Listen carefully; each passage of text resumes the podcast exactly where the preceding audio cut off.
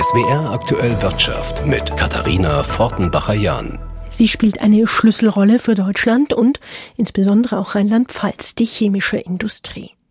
In der rheinland-pfälzischen Landeshauptstadt Mainz hat heute Bundeskanzler Scholz Vertreter der Branche getroffen und zugehört, was sie umtreibt.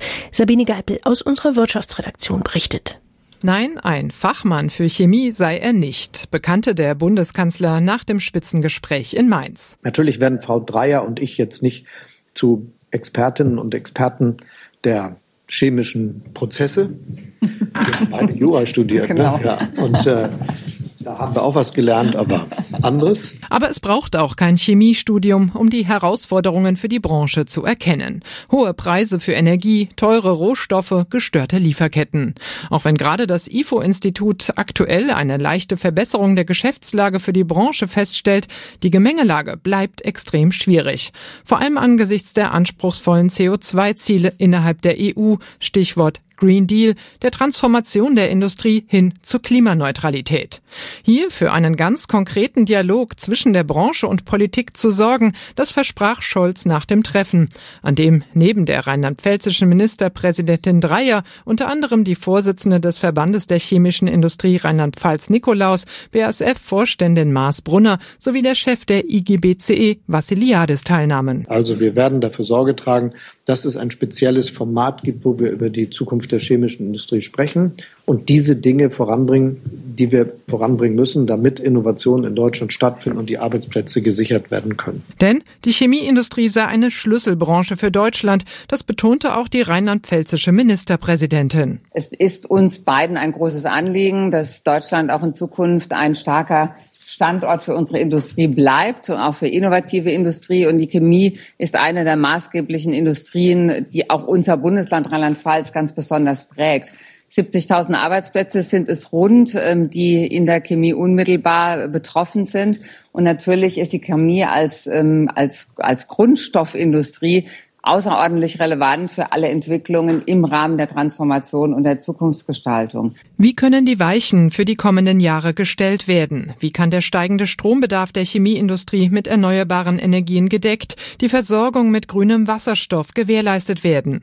Wie kann die Wettbewerbsfähigkeit der Unternehmen gehalten werden und damit Wohlstand in Deutschland gesichert? Solche zentralen Fragen etwa sollen bei weiteren Treffen zwischen Politik und Industrie geklärt werden. Eine Initiative, welche die Branche Branche begrüßt, denn die Gefahr bestehe, dass sonst Produktionen, Investitionen ins Ausland und damit auch Arbeitsplätze verlagert würden, warnt Sabine Nikolaus, rheinland-pfälzische VCI-Vorsitzende und Landesleiterin des Pharmakonzerns Böhringer Ingelheim. Ganz klar, das ist äh, eine akute Bedrohung und das ist nicht nur ein Drohszenario, sondern das ist eine akute Situation und deswegen müssen wir auch schnell handeln. Der Bericht von Sabine Geipel. Bundeskanzler Scholz hat in Mainz Vertreter der chemischen Industrie getroffen. Die Sorge um den Standort Deutschland, um das Mithalten im globalen Wettbewerb, die treibt auch die Industrie insgesamt um. Die Lage für Industrieunternehmen bleibt schwierig, das hat der Bundesverband der deutschen Industrie zum Jahresauftakt deutlich gemacht. Nach dem Winter erwartet die Branche aber, dass die Wirtschaft wieder etwas Fahrt aufnimmt. Anna Korves hat die Pressekonferenz des Verbands für uns verfolgt. Von erster Erleichterung spricht Siegfried Russwurm, der Präsident des Bundesverbands der deutschen Industrie. Diesen Winter, auf den man mit großer Sorge geblickt habe, Stichwort Energieversorgung, habe man bisher recht passabel überstanden. Nichtsdestotrotz fällt die Prognose des BDI für die Wirtschaftsleistung im Gesamtjahr 2023 verhalten aus. Wir rechnen für 2023 mit einem Minus von 0,3 Prozent. Also als Ingenieur würde ich jetzt sagen, mit einer roten Null die Volkswirtschaftler erklären mir dann immer, dass ein Zehntelprozentpunkt ein Riesengap ist. Also minus 0,3 ist unsere Schätzung. Sie speise sich aus der Erwartung, dass es im ersten Quartal noch leicht rezessive Tendenzen gebe, sich die Konjunktur ab Frühjahr aber etwas beleben werde, so Russwurm. Der BDI prognostiziert außerdem einen Anstieg der deutschen Exporte um ein Prozent, während der weltweite Handel voraussichtlich um 1,5 Prozent zulegen wird. Das bedeutet, dass Deutschland erneut Marktanteile im globalen Wettbewerb verlieren werde. Ohnehin macht sich der BDI Sorgen um den Wirtschaftsstandort Deutschland. Mit den weiterhin sehr hohen Energiepreisen gerät Deutschland halt immer mehr ins Hintertreffen gegenüber anderen Regionen in der Welt, etwa den USA, wo halt lokal gefördertes Gas gegenwärtig ein Fünftel von dem kostet, was wir zahlen müssen. Das sei ein klarer Wettbewerbsnachteil und könnte zur Folge haben, dass Unternehmen ihre Produktionsstandorte ins Ausland verlegen. Das sei keine abstrakte Befürchtung, erklärt Russwurm. Er dürfe keine Namen nennen, aber wisse von einer ganzen Reihe von Unternehmen, die das bereits entschieden hätten und von noch mehr, die diesen Schritt erwägen. Ob sie ihn gehen, sei auch davon abhängig, ob, wie und wann die Regierung die Rahmenbedingungen verbessere. Die Frage ist, wie viel Vorlaufzeit braucht es und wie viel Vertrauen haben Unternehmerinnen und Unternehmer in so Aussagen wie, wir werden einen wettbewerbsfähigen Industriestrompreis haben. Okay, erstens sagen wir mal, was du für wettbewerbsfähig hältst und zweitens schauen wir tief in die Augen, können wir uns darauf verlassen. Neben den Klassikern, niedrigeren Steuern und Entbürokratisierung fordert der BDI von der Bundesregierung eine ganzheitliche Energiepolitik. So sollten beispielsweise Auflagen bei der Energiepreisbremse, die Unternehmen benachteiligten, abgebaut werden. Und der Ausbau der erneuerbaren Energien müsse deutlich beschleunigt werden. Es braucht mehr als eine Verdreifachung der Windenergie und mehr als eine Verdopplung des Photovoltaikausbaus bis zum Jahr 2030. Und ehrlich gesagt, für 2023 erkennen wir erneut wenig Grund für Zuversicht. Das Jahr läuft schon. Die Ampelkoalition müsse schleunigst vom Krisen in den Gestaltungsmodus wechseln, so Russwurm. 2023 müsse zum Jahr der Entscheidung für die Zukunft des Industrie-, Export- und Innovationslands Deutschland werden. Anna Korves hat berichtet, wie die deutsche Industrie in das neue Jahr blickt. Ja, und bei einem Punkt bleiben wir jetzt nochmal beim Ausbau erneuerbarer Energien. Darum ging es ja gerade. Dazu hat es heute in Rheinland-Pfalz einen Beschluss gegeben. Die Landesregierung lockert die Regeln für den Bau von Windkraft- und Solaranlagen. Christian Buttgereit. Unter anderem wird der Mindestabstand zwischen Windrädern und Wohnhäusern verringert von 1100 auf 900 Meter. Wird eine alte Anlage gegen eine neue ersetzt, sind es nur 720 Meter. Dadurch können nach Angaben des Innenministeriums theoretisch auf 20 Prozent der Landesfläche Windräder gebaut werden. Darüber hinaus sind Windräder künftig auch in Kernzonen der Naturparke in Ausnahmefällen erlaubt, nicht aber im Biosphärenreservat Pfälzerwald. Um mehr Strom aus der Sonne zu gewinnen, müssen die Kommunen entsprechende Flächen bereithalten. Außerdem sollen Solaranlagen grundsätzlich auch auf denkmalgeschützten Gebäuden genehmigt werden. Innenminister Ebling sprach von einem Meilenstein zur Erreichung der Klimaziele. Die Änderungen sollen noch in diesem Monat in Kraft treten.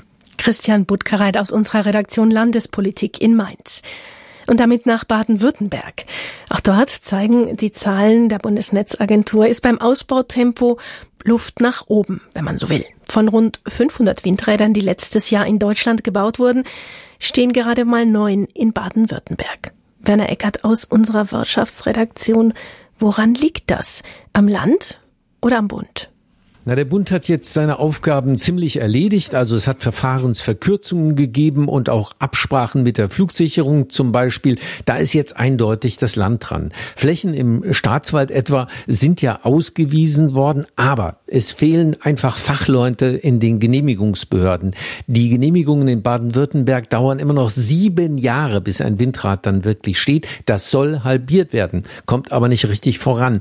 Gründe, es gibt einen hinhaltenden Widerstand äh, gegen Windräder im Land, auch bei den Genehmigungsbehörden und in den grünen Kreisen. Da stehen einfach Denkmalschutz und vor allem Naturschutzkonflikte dem Windkraftausbau entgegen. Es gibt lange Gerichtsverfahren. Baden-Württemberg ist eher berüchtigt als berühmt unter Windradprojektierern. Werner Eckert aus unserer Umweltredaktion. Und damit schauen wir an die Börse nach Frankfurt. Dort hat Claudia Wehrle das Geschehen für uns im Blick. Verschnaufpause am deutschen Aktienmarkt. Nach den kräftigen Kursgewinnen der vergangenen Tage pendelt der DAX am Nachmittag nur um seinen Vortagesschluss. Immerhin, von Konjunkturseite kamen erfreuliche Nachrichten. So bewerten die Finanzmarktprofis die aktuelle wirtschaftliche Lage und auch die Geschäftserwartungen in den kommenden Monaten deutlich besser als bisher. So das jüngste Umfrageergebnis des Mannheimer Zentrums für europäische Wirtschaftsforschung. Ein Grund die niedrigeren Energiepreise. Auch dass die chinesische Regierung die strikten Lockdown-Maßnahmen gelockert hat, wirke sich positiv aus, heißt es zur Begründung. Einige Ökonomen warnen aber vor allzu großer Euphorie. Schließlich hätten Unternehmen nach wie vor mit Lieferengpässen zu kämpfen. Und was China betrifft, auch wenn es dort nicht mehr zu solch drastischen Lockdowns kommt, die Pandemie wütet immer noch im Land, mit den entsprechenden Folgen für die chinesische Wirtschaft und für die Handelspartner in der ganzen Welt. Deutliche Kursgewinne gibt es beim Internetdienstleister und Telekom-Konzern United Internet. Das hängt mit den Plänen der Cloud-Dienstleistungstochter Jonas zusammen. Im ersten Quartal ist ein Börsengang geplant. United Internet will eine Mehrheitsbeteiligung behalten. Jonas liebäugelt schon lange mit dem Sprung aufs Börsenparkett. Im vergangenen Jahr hatten aber zahlreiche Firmen solche Pläne wegen der Kursturbulenzen an der Börse erst einmal auf die lange Bank geschoben. Der DAX beendet den Handel leicht im Plus. Der steht jetzt bei 15.187 Punkten. Claudia Bierle, ARD Börsenstudio, Frankfurt.